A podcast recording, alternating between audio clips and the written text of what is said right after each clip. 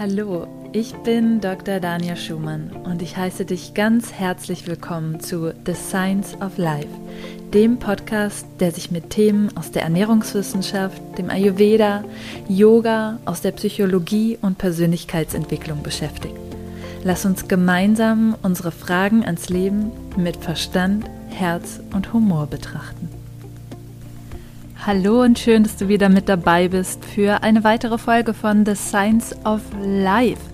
Und zwar habe ich in dieser Podcast-Episode wieder einen Interviewgast, der schon ein paar Mal hier im Podcast war und mit dem ich immer wieder gerne spreche. Und zwar habe ich Ernährungscoach Hannah Willemsen zu Gast und wir sprechen heute über das Thema Ernährung und Hormone, welchen Einfluss Hormone auf unseren Körper haben und wie wir auch über Lifestyle und Ernährung unser Hormonsystem beeinflussen können. Ich wünsche dir ganz viel Spaß beim Interview. Ja, hallo, liebe Hanna. Willkommen zum wiederholten Male im Podcast The Science of Life. Ähm, es freut mich sehr, dass du hier bist. Ja, hallo. Herzlichen Dank für die erneute Einladung. Ich freue mich auch total, wieder mit dir hier zu sein und ähm, wieder ein Interview aufzunehmen. Ja, und wir haben ein äh, sehr spannendes Thema äh, mitgebracht, und zwar Ernährung und Hormone. Und bevor wir da rein starten, äh, stell dich vielleicht doch noch mal kurz vor für diejenigen, äh, die dich nicht kennen. Ja, gerne. Also mein Name ist Hanna Willemsen. Ich bin ausgebildete und zertifizierte Ernährungsberaterin, arbeite auch in dem Bereich und betreue ähm, 1 zu 1 Kunden, Gruppenprogramme, gebe Workshops, ähm, ja, mache alles Mögliche, was man in dem Bereich machen kann und arbeite ganzheitlich. Ähm, das heißt, ich schaue mir nicht nur die Ernährung an, sondern auch ähm, Dinge wie Schlaf, Dinge wie die Hormone, aber auch Bewegung, Stress und so weiter, weil ich sage mal, der Körper ist ein System und es ist ganz wichtig, alles zu betrachten. Ich glaube, das macht heute unser Thema auch nochmal klar, dass es äh, der Körper nicht in, in Schubladen einzuordnen ist und getrennt voneinander zu betrachten ist. Und ähm, genau, deswegen freue ich mich auch sehr auf die Folge heute. Ja, super wichtig, ähm, was du sagst. Und lass uns da doch direkt mal ähm, von Anfang an beginnen. Klar, irgendwie jeder hat den Begriff Hormone schon mal gehört, aber vielleicht ist ganz vielen gar nicht so wirklich klar, was Hormone sind, was die machen. Vielleicht können wir mit der Frage so mal ähm, grob einsteigen. Ja, ähm, ich versuche, mein Ansatz ist es ja immer möglichst einfach zu erklären. Also man kann sich Hormone so vorstellen, das sind ähm, Signal- und Botenstoffe, das hat man vielleicht schon mal gehört, und die ähm, werden in Zellen gebildet und dann werden diese Hormone ins Blut abgegeben. Und was machen Hormone? Hormone übermitteln halt ähm, Informationen und regulieren dadurch ganz viele Vorgänge im Körper, also zum Beispiel den Stoffwechsel, die Ernährung, aber auch sowas wie Atmung, Bluthochdruck, äh, Blutdruck und ähm, aber auch zum Beispiel ähm, den Salz-Wasser-Haushalt oder auch ähm, Sexualfunktionen oder auch zum Beispiel in der Schwangerschaft sind sie ja auch ziemlich stark vertreten. Und ich glaube, daran sieht man schon, dass äh, ohne unser komplexes Hormonsystem wir nicht in der Lage wären äh, zu leben. Und ähm, im Endeffekt ähm, wirken sie an den Zellen, entweder an den Zellen, wo sie gebildet werden oder halt auch an anderen Zellen. Und ähm, es ist ganz interessant, weil das Hormonsystem kann man sich so vorstellen, dass ähm, auch die Hormondrüsen sich gegenseitig stimulieren oder auch bremsen. Das heißt, äh, der Körper versucht, sie einfach, also die Hormone immer im Einklang zu halten. Das heißt, es gibt immer äh, auch Gegenspieler von jeweiligen Hormonen und ähm, was vielleicht auch noch ganz interessant ist, dass die erste Stufe ist, dass erstmal Enzyme gebildet werden und danach wirken halt die Hormone. Das heißt, es läuft auch in einer zweistufigen äh, Funktion ab und ähm, ja, und so wird einfach im Körper ganz, ganz viel reguliert und sich gegenseitig beeinflusst. Und dementsprechend ist es halt ganz wichtig, alles Mögliche ähm, in Balance zu halten. Das ist auch der natürliche Zustand. Und der kann aber auch durcheinander geraten. Ja, das hast du sehr schön gesagt, auch mit der Balance. Und ähm, es braucht halt immer einen aktiven ähm, Bodenstift, den Gegenspieler eben dazu. Und das muss im Gleichgewicht sein. Und vor allen Dingen für diejenigen, die sich jetzt so ein bisschen schon mit dem Thema Ayurveda äh, beschäftigt haben, meinem Podcast vielleicht schon ein bisschen länger folgen.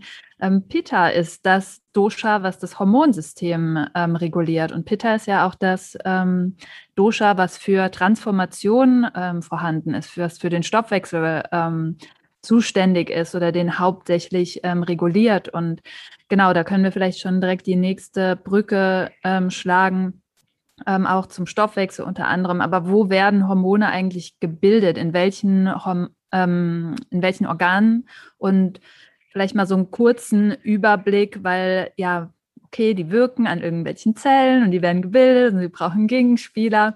Aber was genau bedeutet das jetzt eigentlich für unseren Stoffwechsel? Ja, also es gibt verschiedene Hormondrüsen im Hormonsystem und ähm, die Hirnanhangsdrüse, die Bauchspeicheldrüse, aber auch zum Beispiel in der Magenschleimhaut werden Hormone gebildet. Ähm, Im Endeffekt ähm, im ganzen Körper.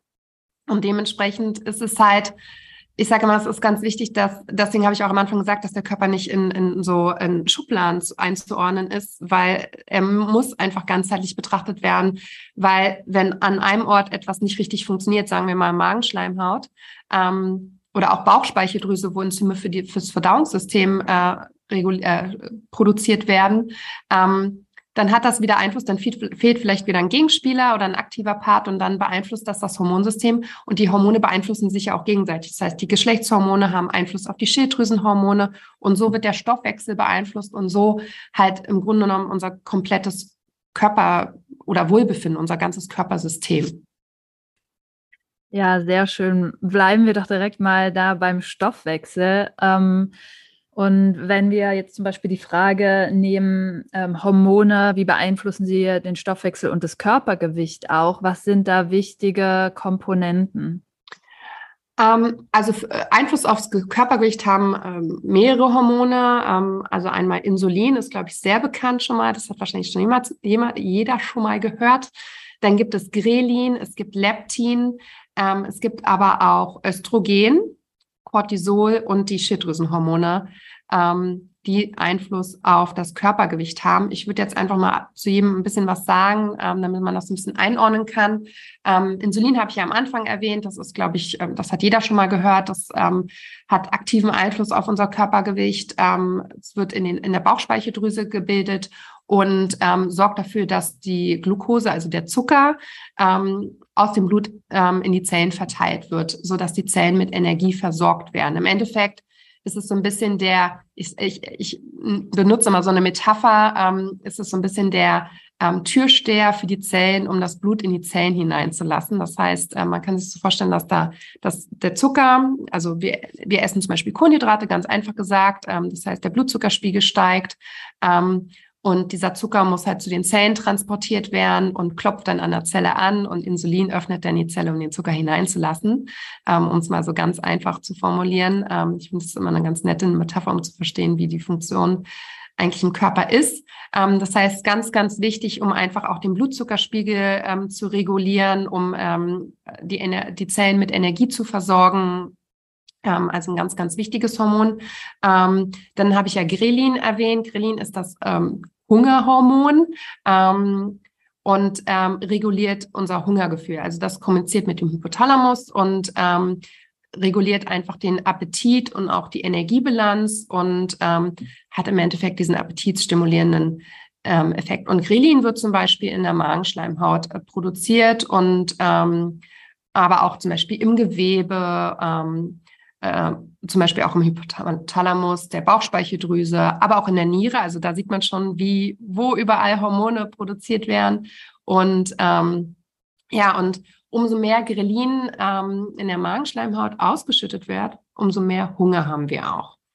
Ähm, dann gibt es dazu den Gegenspieler, das ist nämlich Leptin. Ähm, hat man vielleicht auch schon mal gehört, aber eher weniger, würde ich sagen, ist jetzt in den Medien zum Beispiel nicht ganz so sehr vertreten. Ähm, das Leptin kommuniziert auch mit dem Hypothalamus und ähm, ist vor allem, ähm, wird in den Fettzellen vom Körper hergestellt. Und im Endeffekt funktioniert äh, das so als Gegenspieler, dass es so ein natürlicher Appetitzügler ist. Das heißt, wenn unsere Fettzellen gefüllt sind, dann äh, wird Leptin ausgeschüttet und ähm, das ist quasi dann so das Sättigungssignal äh, an den Körper. Und ähm, das steht auch in der Wechselwirkung mit Insulin tatsächlich ähm, und kann halt ähm, die Glukoseverwertung im Körper stimulieren. Ähm, was vielleicht ganz interessant ist, dass es ähm, sowas wie eine Insulinresistenz, ähm, das ist ja so ein bisschen die Vorstufe von Diabetes Typ 2. Ähm, sowas ähnliches gibt es auch im Leptinbereich. Das heißt, es gibt eine Leptinresistenz. Das heißt, obwohl der Leptinspiegel im Körper zu hoch ist oder hoch ist, stellt sich bei vielen dann einfach oder bei den wo das so ist, ähm, kein Sättigungsgefühl ein. Und das findet man halt vor allem bei Adipositas-Patienten äh, ähm, oder sehr ähm, übergewichtigen Menschen. Also das kann auch irgendwann einsetzen, wenn einfach da die Balance ähm, nicht gegeben ist. Ähm, genau. Dann ähm, hatte ich ja Cortisol noch erwähnt. Ähm, ist, äh, kennen wahrscheinlich alles, unser Stresshormon ähm, und auch ganz wichtig für den Körper, aber kann natürlich sich auch ähm, wie ich einfach immer wieder sehe, zu viel Cortisol sich natürlich auch negativ ähm, auf diese Stoffwechselprozesse auswirken, wird in der Nebenrinne produziert und ähm, hat gute Eigenschaften, wie dass es entzündungshemmend wirkt oder es reguliert ja auch den Blutzuckerspiegel, steuert auch die Eiweiß- und ähm, den Fettstoffwechsel und ähm, der Körper funktioniert so, dass wenn wir im Stress sind, äh, Cortisol ausgeschüttet wird, um ähm, den Körper einfach und dann dadurch steigt der Blutzuckerspiegel. Das heißt, entweder ähm, durch das, was wir gegessen haben, oder es wird Glucose aus der Leber freigesetzt, um die Zellen mit Energie zu versorgen, denn der Körper möchte sich natürlich, ähm, möchte natürlich Energie für diese Stresssituation haben. Das kann man sich aber so vorstellen, ich habe gesagt, es kann auch negative Auswirkungen haben, dass wenn wir unter Dauerstress stehen, dass unser Blutzuckerspiegel dauerhaft erhöht ist und das einfach dann zu nachteiligen Effekten führen kann, wie dauernder Heißhunger, ähm, stille Entzündung, Herz-Kreislauf-Erkrankungen, Stimmungsschwankungen und so weiter. Ähm, das heißt, ähm, Cortisol ist wichtig für uns, sollte aber quasi nicht dauerhaft erhöht sein. Ähm, was hatte ich noch erwähnt? Ja, ähm, dann haben wir ja noch Geschlechtshormone. Und da ist Östrogen ähm, kann sich auf äh, unser Körpergewicht auswirken. Jetzt muss man sagen, ähm, Geschlechtshormone ähm, ich, ich würde jetzt erstmal die zweite Zyklushälfte in Betracht ziehen. Da geht es vor allem um Progesteron und Östrogen und um das Verhältnis von beiden. Das heißt, in der zweiten Zyklushälfte ähm, steigt Progesteron und Östrogen ist immer noch relativ hoch und Progesteron sollte aber höher als Östrogen sein. Jetzt kann es aber sein, dass entweder Östrogen sehr hoch ist, ähm, also höher als Progesteron, dann sind wir in der Östrogendominanz. Es kann auch sein, dass Östrogen eigentlich den normalen Wert hat, aber Progesteron zu niedrig ist und dadurch trotzdem eine Östrogendominanz entsteht. Und ähm, eine Östrogendominanz kann quasi dazu führen, dass wir Wasser einlagern, dass wir vor allem Fett an der Hüfte und den Beinen einlagern. Ähm, und es kann natürlich auch, also zu viel Östrogen kann auch die Aufnahme von Stilldrüsenhormonen an den Zellen tatsächlich verhindern, was mich zur Schilddrüse führt. und man sieht schon da auch, ich hoffe, ich bin nicht zu schnell, wie komplex das System ist, dass, dass sich wirklich alles miteinander beeinflusst und ähm, ganz wichtig ist, dass, dass, dass wir da im Balance sind. Die Schilddrüse produziert ja ähm, erstmal TSH, dann T, ähm, äh, FT4 und dann FT3. FT3 ähm, ist das aktive Schilddrüsenhormon und ähm, das wird dann an die Zellen verteilt und ist äh, vor allem für unseren Stoffwechsel ganz wichtig. Das heißt, ähm, es ist für den Eiweißfett- und Kohlenhydratstoffwechsel zuständig. Und ähm, das kennen vielleicht auch die meisten, dass wenn wir in einer Schilddrüsenunterfunktion ist, der Stoffwechsel sich eher verlangsamt. Und wenn wir in einer Überfunktion sind, der Stoffwechsel beschleunigt ist. Und ähm, das heißt, der, die Schilddrüse ist so der Taktgeber für unseren Körper, für unseren Energiehaushalt und wird aber auch von ganz vielen ähm, Faktoren beeinflusst. Also emotional, mental, körperlicher Stress, aber auch der Darm. Ähm, das heißt, auch das aktive Schilddrüsenhormon wird auch teilweise, ähm, steht in Verbindung mit, mit dem Darm. Ähm, die Östrogendominanz habe ich gerade schon genannt, ähm, aber auch Lebensmittelunverträglichkeiten und so weiter, Nährstoffmängel sind so alles Faktoren, die die Schilddrüsen also die Hormonproduktion in der Schilddrüse beeinflussen können und somit dann auch unser Gewicht beeinflussen können. so. Wow, das hast du super, super schön zusammengefasst. Ähm, und da sieht man auch, wie du schon sagst, wie wichtig ist, dass eben ja alles funktioniert in dem Sinne, ähm, beziehungsweise dass es einfach ausgeglichen ist und dass es nichts gibt, was nur negativ ist. Und das ähm, stört mich immer so ein bisschen in der Darstellung in den Medien oder manchmal auch wie Ärzte ähm, kommunizieren. Ähm, es ist ja so, dass, wie du beim Cortisol zum Beispiel angesprochen hast, wir brauchen die Cortisolausschüttung am Morgen. Ja, das ist all das, was quasi, das macht uns wach, ja, das hilft uns quasi. Deswegen sollten wir auch in der ersten Stunde nach dem Aufstehen keinen Kaffee trinken, weil Koffein nämlich auch eine Auswirkung hat ähm, auf die Cortisolproduktion. Wir brauchen die wichtig am Morgen. Ähm, aber wie du gesagt hast, ne, ähm, alles, die Dosis macht das Gift, auch bei in der Hormonproduktion, ja, ähm, dass es halt alles eine Balance einfach braucht. Und vielleicht bleiben wir direkt mal bei dem ähm, Punkt, bevor wir ähm, noch auf zwei andere ähm, Hormonsysteme oder Zusammenhänge eingehen. Wie können wir jetzt über die Ernährung die genannten Hormone beeinflussen? Vielleicht ähm, fangen wir ja Leptin und Grelin, ne? so das sind die Sachen, ich blicke so zurück auf ähm, meine Zeit auch am Deutschen Institut für Ernährungsforschung. Da war gerade der große Hype um Leptin, ja, und die Forschung sehr darauf ähm, fokussiert, ja, wenn wir Leptin beeinflussen können, wenn wir eine Pille dafür finden oder irgendwas, dann können wir das als Appetitzügler ähm, eben einsetzen. Wir können irgendwie die Diabetes verhindern. Und so ist es nicht. Wir können nicht allein über ein Hormon eingreifen in den Stoffwechsel. Ja, und das ist auch super wichtig. Und nicht alles lässt sich einfach so mit einer Sache beeinflussen. Ähm, aber ich glaube, was sich ganz gut ähm, beeinflussen lässt, ist zum Beispiel ähm, Insulin. Ähm, da will ich gar nicht zu tief drauf eingehen, auf den Blutzuckerspiegel, aber vielleicht kannst du da nochmal so ein paar Tipps ähm, geben, wie können wir den Blutzuckerspiegel konstant halten. Auch das hat ja ähm, mit dem Cortisol dann letztendlich auch zu tun. Ja, ist tatsächlich auch eins meiner Lieblingsthemen, weil das nicht nur auf den Blutzuckerspiegel dann Einfluss hat, sondern wir haben ja gerade schon gehört, was alles Gegenspieler ist und äh, was irgendwie was beeinflusst. Und ähm, ich finde, der einfachste Weg oder das größte Problem, was ich oft sehe, ist ähm, unser Stress, den wir alltäglich haben und dementsprechend auch ähm, dadurch Cortisol und äh, Insulin natürlich beeinflusst werden. Und da gibt es ein paar einfache Dinge, die man einfach beachten kann, ähm, um dort wieder in Balance zu kommen. Und eins hast du schon genannt, Kaffee ist ein Thema. Ähm, dafür hassen mich immer alle, wenn ich es nenne. Ich bin, glaube ich, da auch schon immer, wenn ich es wieder sage, fangen alle an, oh, ich wusste es, dass du es sagst. Ähm, Kaffee ist grundsätzlich erstmal nichts Negatives. Auch da wieder ähm, Kaffeebohnen ähm, enthalten auch viele Dinge, die sich positiv auf den Körper auswirken können. Aber Kaffee enthält halt Koffein und Koffein erhöht den Cortisolspiegel. Und ähm, Cortisol erhöht den Blutzuckerspiegel und dadurch ähm, wird natürlich wieder Insulin ausgeschüttet. Und ihr könnt euch das so vorstellen, auch da nutze ich immer eine Metapher, die ich immer ganz lustig finde, weil ich finde manchmal ist es, wenn man das einfach und lustig erklärt, wird einem nochmal klar, was eigentlich im Körper passiert, weil das ist auch so, sobald ich weiß, was es in meinem Körper macht, kann ich gefühlt das immer leichter ändern.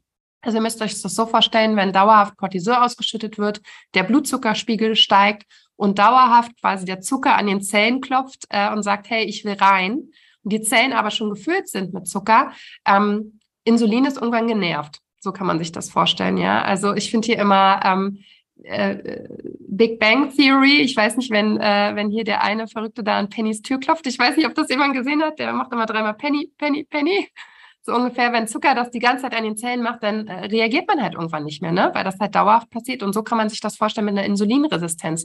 Das heißt, wenn ich eh schon sehr, ähm, einen sehr stressigen Alltag habe und was ich so sehe, sind wir alle irgendwie immer im Stress. Wir sind immer, oh, ich muss noch das machen, ich muss noch hier noch und das noch. Und es, das Problem ist ja auch in unserer Gesellschaft, dass dieses ähm, Ich bin busy das geht, glaube ich, gerade langsam zurück, aber sehr cool lang, ganz lange war. Wenn ich busy bin, bin ich besonders, dann bin ich wichtig, dann, ne?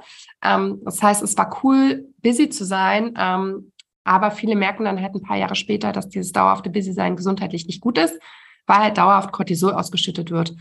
Und es dann dazu führt, dass man einerseits zum Beispiel dauerhaft Heißhunger hat, schlechter schläft, ähm, und wie gesagt auch in der Insulinresistenz landen kann, weil Insulin irgendwann nicht mehr darauf reagiert, dass Zucker da die ganze Zeit im Blut ist. Und dann langfristig führt es natürlich auch zu Herz-Kreislauf-Erkrankungen. Ich habe angefangen, ich bin jetzt ein bisschen abgedriftet, aber ich fand das, finde es nochmal wichtig, das zu erklären.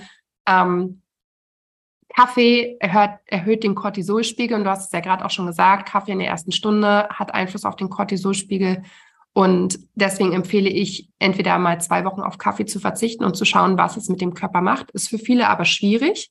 Dementsprechend sage ich immer Kaffee nicht auf leeren Magen, sondern zu einer Mahlzeit. Ähm, und wichtig ist, dass die Mahlzeit auch Proteine und Fette oder auf jeden Fall Proteine enthält, weil ähm, Proteine und Fette halten den Blutzuckerspiegel stabil. Die werden nicht so schnell ins Blut abgegeben. Das heißt, die, die Kurve vom Blutzuckerspiegel ist nicht so steil, sondern eher wellenförmig. Und dementsprechend hat der Kaffee dann auch nicht ganz so starke Auswirkungen auf den Blutzuckerspiegel, ähm, als wenn ich ihn auf leeren Magen trinke. Also zum Beispiel, was überhaupt nicht gut ist, ist dieser Nachmittagskaffee zusammen mit dem Keks. Das sind nämlich Kohlenhydrate und Koffein. Beides erhöht den Blutzuckerspiegel, ist eigentlich ähm, überhaupt nicht gut. Und dementsprechend ähm, könnt ihr einfach mal probieren, Kaffee zu einer Mahlzeit zu trinken oder innerhalb der ersten halben Stunde nach der Mahlzeit oder vielleicht auf entkoffinierten Kaffee umzusteigen oder vielleicht auch einfach mal das Experiment zu wagen, zwei Wochen auf komplett auf Kaffee zu verzichten. Was aus meiner Beobachtung bei meinen Kunden passiert ist, dass sehr viel weniger Appetit vorhanden ist, ähm, sehr viel weniger Heißhunger vorhanden ist, ähm, sehr viel besser ähm, geschlafen wird. Also die Schlafqualität erhöht sich dann, wenn wir auch, das ist auch so ein Fall, ähm, wenn wir am Nachmittag Kaffee trinken, beeinflusst das unser, unsere Schlafqualität. Ja, Cortisol ist ja unser Hormon, was uns morgens weckt, was uns Energie schenkt, ist im Endeffekt ähm, der Gegenspieler ähm, auch von Melatonin, äh, unserem Schlafhormon. Und ähm, wenn der Cortisolspiegel noch zu hoch, hoch ist, ähm, dann werden wir nicht müde. Und das führt dann dazu, dass wir weniger schlafen. Das wiederum löst auch wieder Stress in unserem Körper aus. Und so sieht man, das ist dann einfach ein Kreislauf. Ähm, das heißt, Kaffee ist zum Beispiel eine Methode, wie man ähm, den, ähm, einmal den Cortisolspiegel, aber auch den äh, Insulinspiegel beeinflussen kann. Eine zweite Sache ist, dass ähm, Proteine allgemein ähm, natürlich auch ähm, den Blutzuckerspiegel beeinflussen. Ähm, ich sehe es immer wieder, dass ähm, viel zu wenig Proteine gegessen werden. Ähm, ist natürlich auch mit ähm, einer vegetarischen, veganen Ernährung teilweise ein bisschen schwieriger natürlich, weil man dort einfach weniger Lebensmittel zur Verfügung hat. Äh, bei Nahrungsmittelunverträglichkeiten wird es meistens auch nochmal schwierig. Das heißt aber, das ist auf jeden Fall machbar und es gibt ja auch noch die Möglichkeit zu supplementieren, wenn man es über die Ernährung wirklich nicht schafft.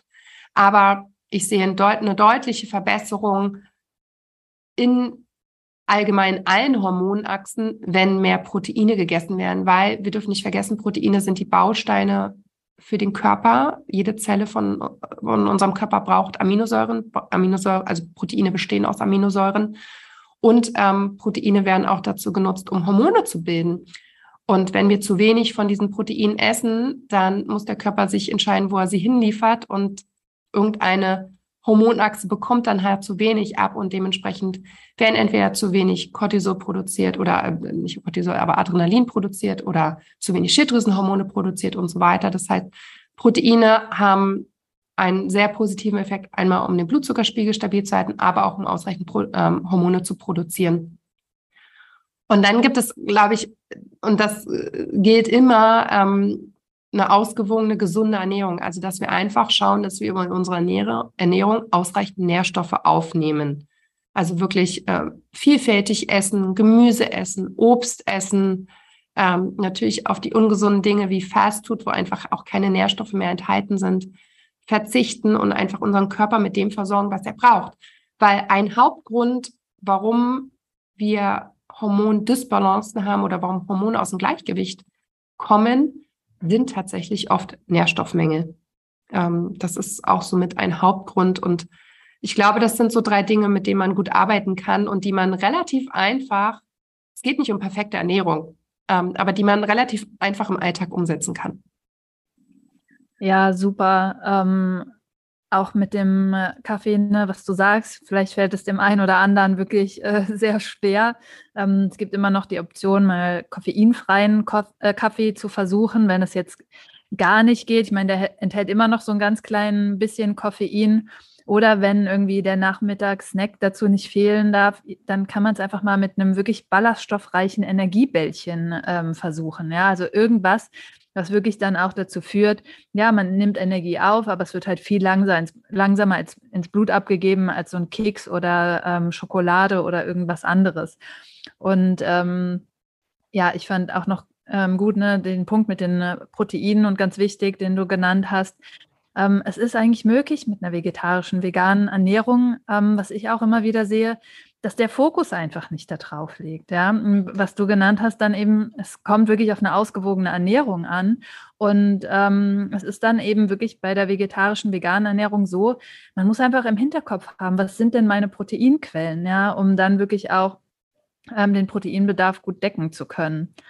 Genau, sehr schön. Ähm, vielleicht können wir noch kurz ein paar Sachen zu den Schilddrüsenhormonen sagen. Wie können wir die über unsere Ernährung beeinflussen oder ähm, beziehungsweise schauen, irgendwie auch, vielleicht gibt es noch andere Methoden, so ein bisschen da das im Blick zu haben. Ähm, viele sind vielleicht auch ähm, familiär belastet, ja, ähm, wo die Mutter oder ähm, der Vater eine Schilddrüsenerkrankung hatte. Meistens ist es mütterlicherseits dann der Fall. Und vielleicht ist dann jemand dabei, der sagt, ah, okay, wie kann ich denn da so ein bisschen vorbeugen? Ich weiß, ich habe irgendwie die Belastung in der ähm, Familie. Hast du da Tipps?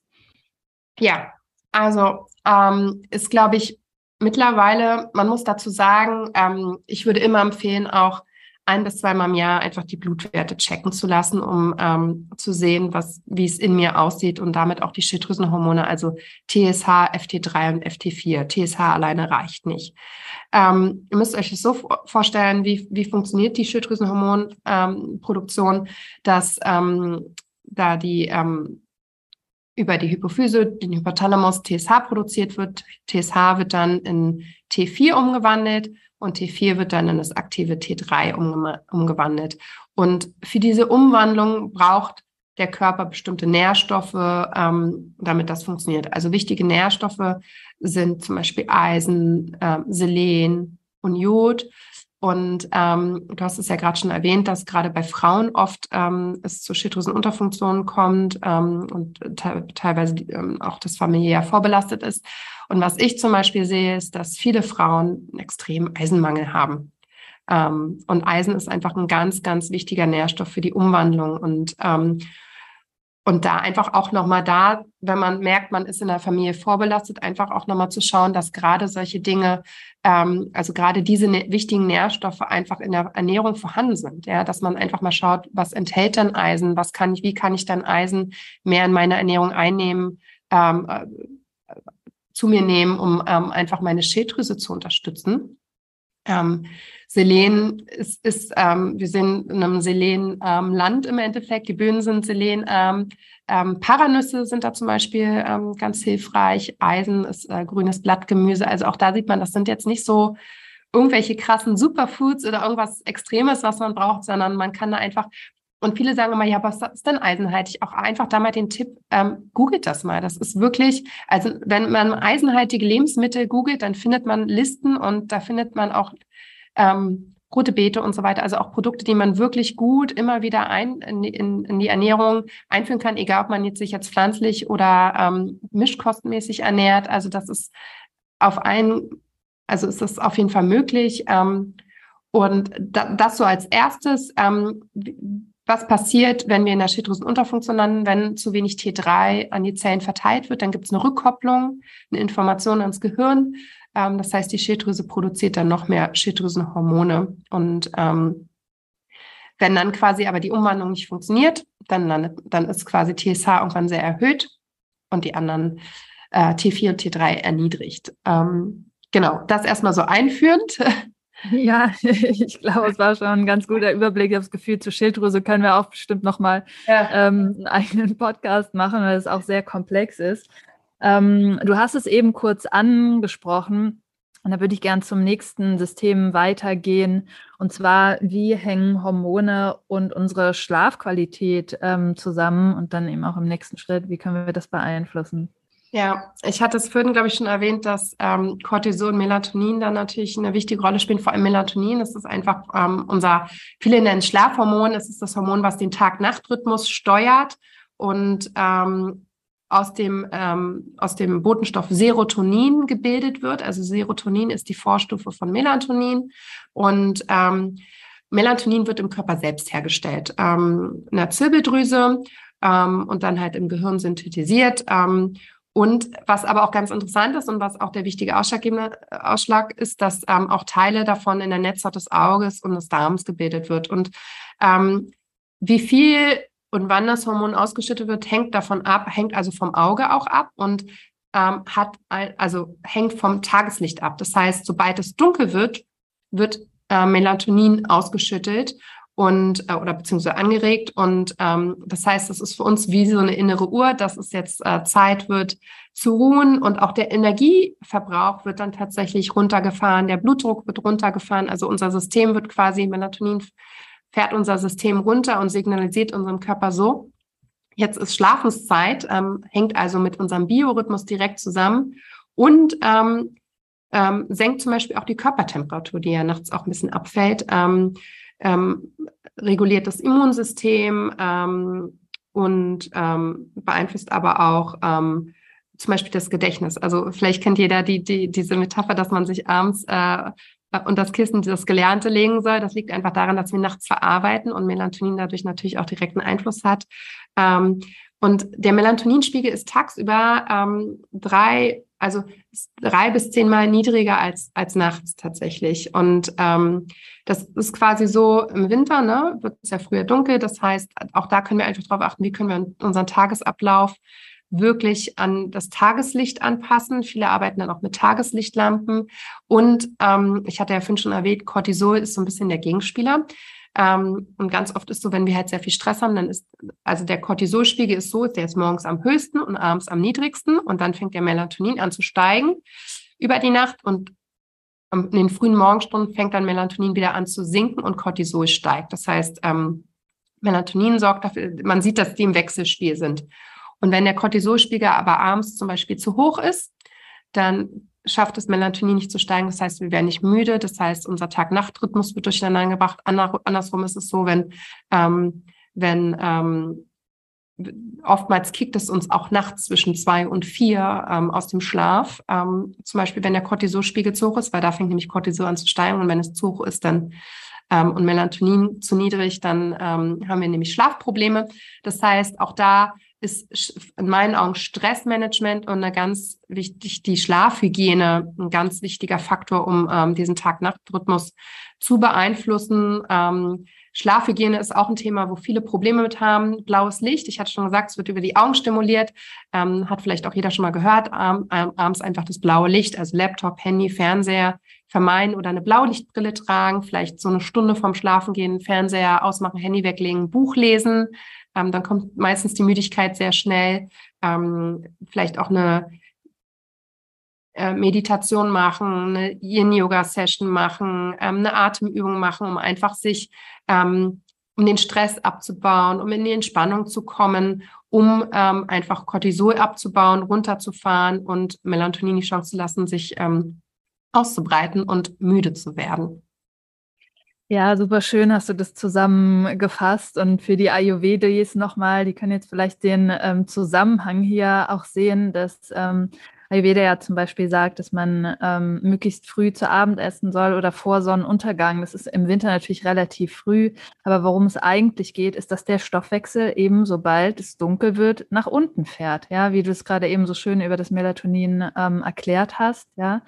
Und Cortisol, ich würde jetzt einfach mal sagen, Cortisol ähm, können wir als Vata-Hormon ähm, bezeichnen. Auch die Vata-Zeit ähm, ist eben in den frühen Morgenstunden, ja, von zwei bis sechs Uhr. Deswegen ähm, empfiehlt ähm, Ayurveda auch dort aufzustehen, ja, ähm, weil das eigentlich wirklich auch die Zeit ist, wo wir am besten wach werden können, ja, und wo uns das Cortisol unterstützt. Aber es ist natürlich ganz wichtig, wie du gesagt hast, ähm, auch besonders im Winter, dass wir genügend Licht bekommen. Also ne, es reicht nicht aus für die Vitamin D-Produktion. Trotzdem sollte das nicht davor oder dafür entschuldigen, nicht nach draußen zu gehen und irgendwie ähm, möglichst viel Tageslicht auch abzubekommen ähm, im Winter. Und das andere natürlich, wenn wir keinen guten Schlaf haben, dann sind wir über den Tag verteilt halt eben nicht fit. Wir ähm, brauchen Energie und worüber holen wir uns die? Natürlich über schnelle Energiespender, über die Ernährung, ja. Und das ist auch nochmal, ähm, wie das ganze System halt eben zusammenhängt. Ähm, ich würde noch gerne ein letztes Thema mit dir abgrasen, ähm, dass wir so einen guten Überblick ähm, haben. Und zwar ähm, geht es um das Thema Hormone und Stimmung. Ja, weil auch das ist wichtig. Ja, auch unsere Stimmung, allein wenn wir ans emotionale Essen ähm, denken, kann unser Ernährungsverhalten stark beeinflussen. Welche Hormone sind dafür verantwortlich und können wir die überhaupt über die Ernährung beeinflussen? Ja, auch ein ganz, ganz wichtiges Thema, auch in der heutigen Medienzeit. Ähm, also ähm, Hormone, die die Stimmung beeinflussen, sind zum Beispiel Dopamin, Serotonin hatte ich auch schon genannt, ist auch wieder in Verbindung mit dem äh, Schlafhormon, weil es die Vorstufe ist. Dann gibt es noch sowas wie Noradrenalin, Endorphin, auf die würde ich jetzt eher nicht eingehen, sondern ich würde jetzt mal bei Dopamin und Serotonin bleiben. Ich glaube, das sind so die bekanntesten, die man auch ganz gut beeinflussen kann. Und im Endeffekt ähm, steuern diese Hormone unser Wohlbefinden, unsere Laune, Glücksgefühle, aber auch die Wahrnehmung. Und ähm, also Dopamin steuert zum Beispiel unseren Antrieb, unser Interesse, diesen Tatendrang, also dieses aktive, ähm, es, es verschafft uns in einer Situation, wo wir anpacken können, Ziele erreichen können, wo wir diese Motivation finden und das uns auch glücklich macht. Kennt vielleicht jeder, jeder, wenn man sich für etwas interessiert und dabei ist, dass man dann so enthusiastisch wird und da richtig Lust hat, äh, was zu machen. Und Serotonin ist der Gegenspieler zu Dopamin. Das heißt, wenn wir zu wenig Dopamin zum Beispiel auch haben, dann haben wir das alles nicht. Dann werden wir antriebsloser und so weiter. Aber auch zu viel Dopamin ist auch nicht gut. Da sind wir wieder bei dieser, ne, die Menge ähm, macht es aus, ähm, dass es in Balance ist. Äh, zu viel Dopamin macht zum Beispiel uns auch hibbelig und so weiter. Ja, also dass, dass wir einfach diese innere Unruhe haben. Und ähm, Serotonin ist der Gegenspieler von Dopamin und dient dazu, ähm, unsere Psyche zu stabilisieren. Also es sorgt für Gelassenheit, für Harmonie, für Zufriedenheit. Und ähm, Serotonin ist auch an unserem Essverhalten beteiligt und denn es steuert auch äh, zum Teil unser Sättigungsgefühl. Und ähm, es kann auch also bestimmte Gefühle eindämpfen. Ich würde jetzt mal eindämpfen sagen, also zum Beispiel Angst, Kummer, Sorgen oder auch zum Beispiel Aggression. Und ähm, das heißt, der Serotoninspiegel, den können wir einerseits über die Ernährung beeinflussen, aber zum Beispiel auch über Bewegung. Ähm, aber zum Beispiel auch ähm, über ein Stück Schokolade. Schokolade ist jetzt eigentlich nicht so gut, aber Schokolade enthält quasi, ähm, also die Kohlenhydrat, der Kohlenhydratgehalt unterstützt die Serotoninbildung. Also ähm, ähm, gerade stärkehaltige Kohlenhydrate können ähm, für die Produktion von Serotonin, die Produktion von Serotonin unterstützen, damit zum Beispiel auch die Produktion von Melatonin.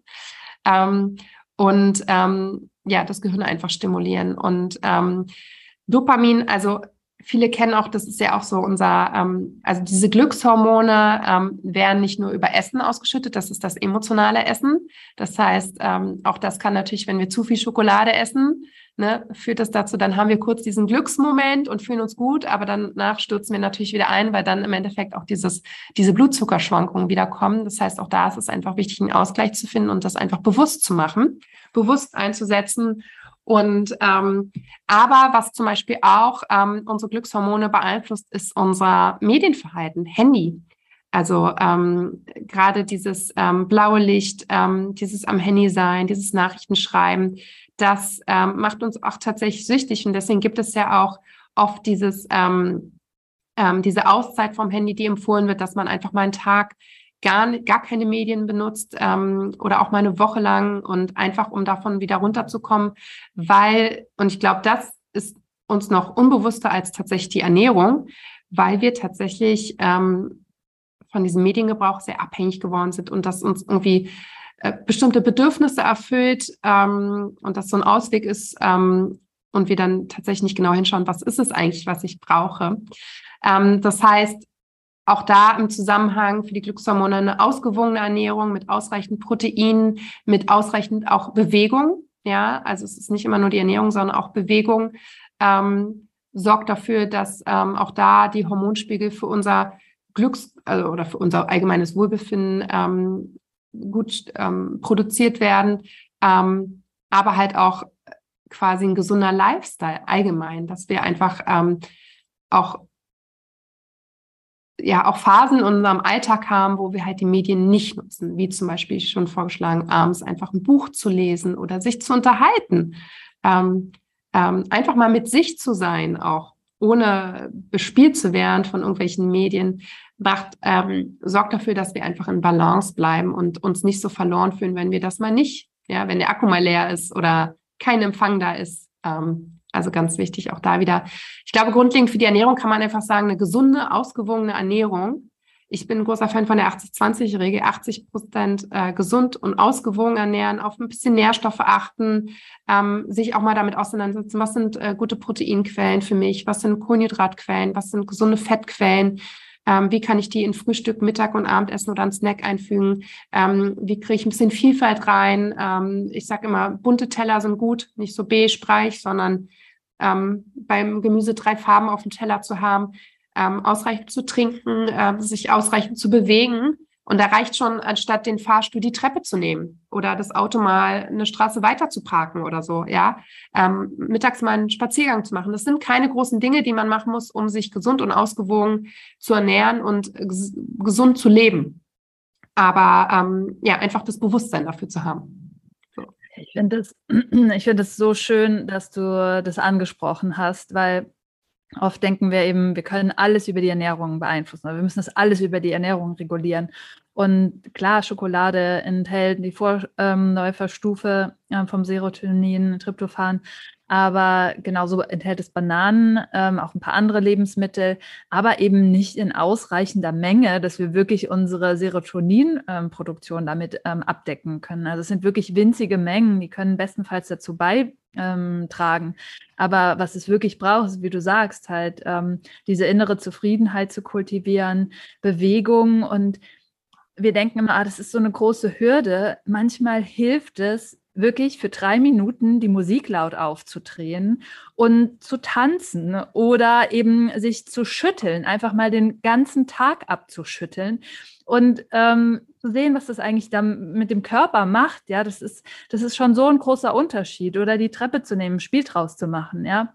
Wichtig finde ich persönlich immer, dass Bewegung irgendwie auch Spaß bringt. Ne? Das ist ein äh, Mindset, sondern ja, ich schaue halt, wo ich meine paar Minuten Bewegung einbauen kann und wo das irgendwie nicht eine Last ist und wo es mir vielleicht noch Freude bringt.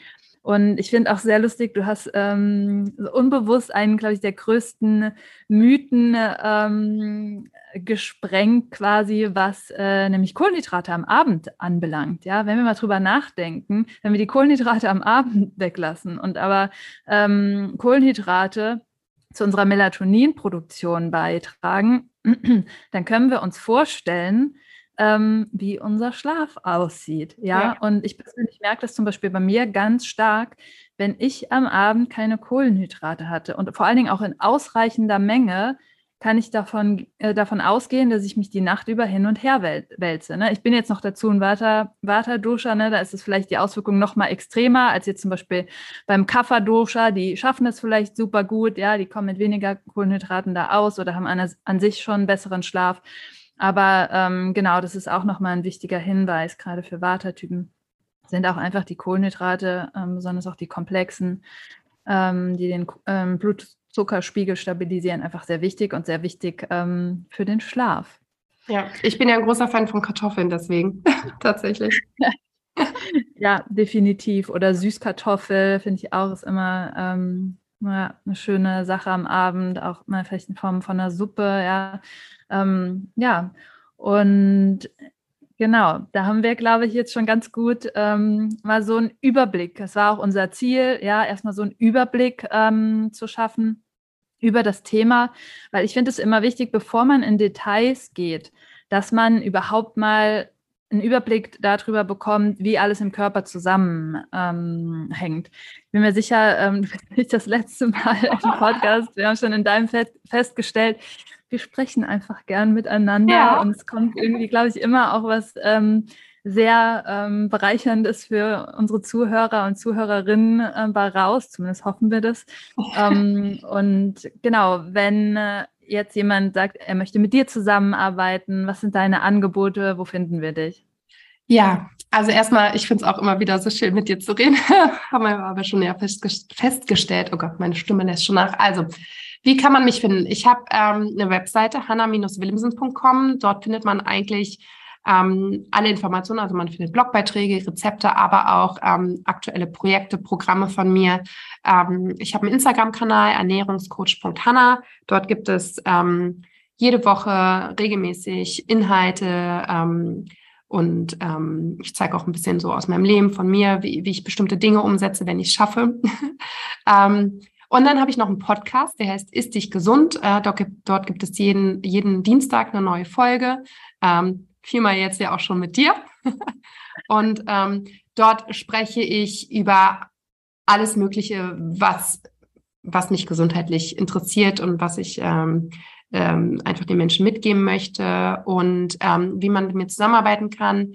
Ähm, ich gebe eins zu eins Coachings, wobei ich gerade da in der Hinsicht ausgebucht bin, aber ich habe verschiedene Programme, das heißt, es gibt immer die Möglichkeit, in mein Darmcode-Programm zu kommen. Ich habe ein Bauchgeflüster-Journal, ist vielleicht ein ganz schönes Einstiegsprodukt, wo man einfach mal, das ist quasi ein ganzheitliches Ernährungstagebuch, auch mit einem Wissensteil rund um Thema Ernährung. Ähm, und dann habe ich immer verschiedene Programme, ähm, wie kleine Masterclasses oder Workshops oder ähm, andere Programme. Ansonsten ähm, bei mir im Podcast hören auch immer noch mal viele dazu, die selber Coach werden wollen oder sind schon, ähm, die vielleicht auch noch studieren oder in einer Ausbildung sind. Ich habe äh, früher mal BWL studiert und noch in dem Bereich äh, gearbeitet und ich verbinde quasi beides miteinander. Das heißt, ich ähm, bin auch, also ich, ich habe ein Programm, wie man ähm, erfolgreich sich ein Online-Business aufbaut in der Gesundheitsbranche. Ähm, das, äh, den Zweig biete ich auch noch an und ich glaube, ja, ich glaube, das reicht auch jetzt erstmal.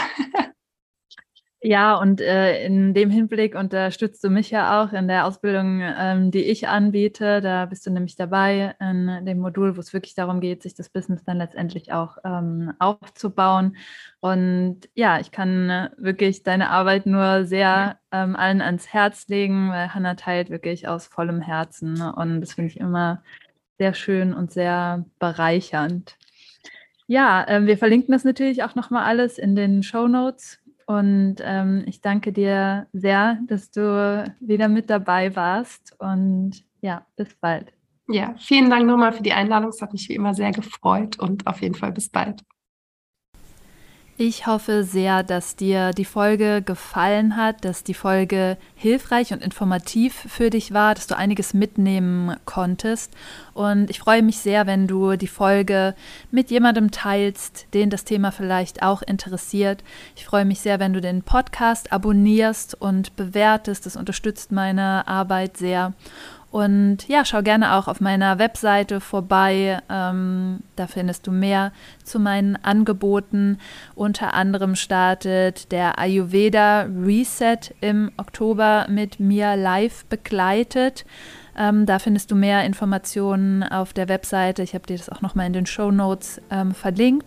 Und in diesem einwöchigen Programm geht es darum, einmal den Reset-Knopf zu drücken, beziehungsweise begleiten wir das Ganze durch einen dreitägigen Cleanse. Und besonders wichtig im Ayurveda ist es, den Körper beim Übergang zwischen den Jahreszeiten zu unterstützen, ganz besonders hier im Herbst und auch im Frühjahr und genau deswegen im Herbst jetzt einmal mit mir nochmal live begleitet, wo du direkt auch alle deine Fragen einsenden kannst, an mich stellen kannst. Ähm, es finden zwei Live-Webinare statt und so bekommst du den Support, den du beim Programm brauchst. Auf meiner Webseite findest du außerdem alle Informationen zu meiner Ausbildung zum ganzheitlichen Ayurveda Ernährungscoach.